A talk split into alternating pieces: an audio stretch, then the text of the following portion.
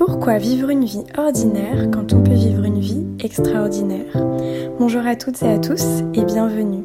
Vous écoutez Mareva Talks. Le confinement nous oblige tous à une pause forcée. Une période compliquée, certes, mais peut-être un moment propice au questionnement et à l'introspection. Pour t'accompagner dans cette réflexion, je te propose des questions afin de t'aider à structurer tes pensées, que tu envisages de changer de job ou pas une fois que tout ça sera derrière nous.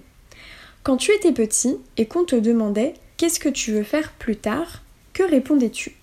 Chacun son truc, mais je suis à peu près sûre qu'à cette question, chacun de nous répondait par un métier.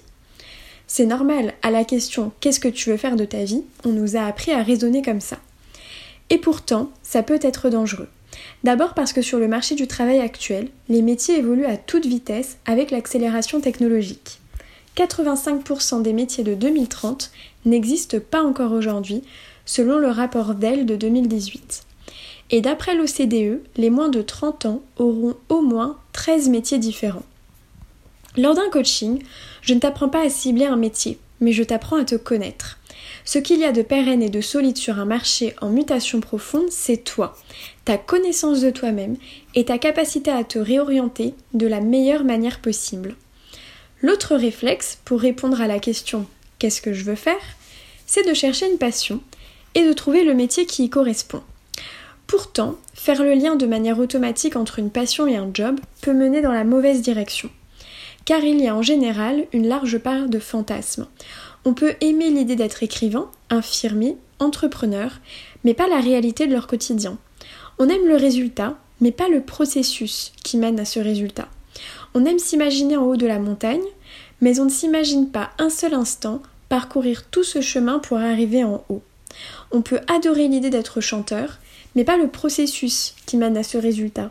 Pratiquer tous les jours, trouver un groupe, gérer la logistique des répétitions, trouver des salles de concert, des gens pour venir te voir, faire des tournées et être tout le temps sur la route. Et surtout, encore faut-il avoir une passion nous serions visiblement 70% à ne pas en avoir une bien identifiée. Donc si les questions quel métier je veux faire et quelle est ma passion ne sont pas les bonnes, comment essayer de comprendre ce qu'on peut faire de sa vie et ce qui a du sens pour soi, en se posant des questions qu'on n'a pas l'habitude de se poser. Donc voici moi les questions que je te pose aujourd'hui. À quel moment tu t'es senti fier de toi? À quel moment tu t'es senti utile?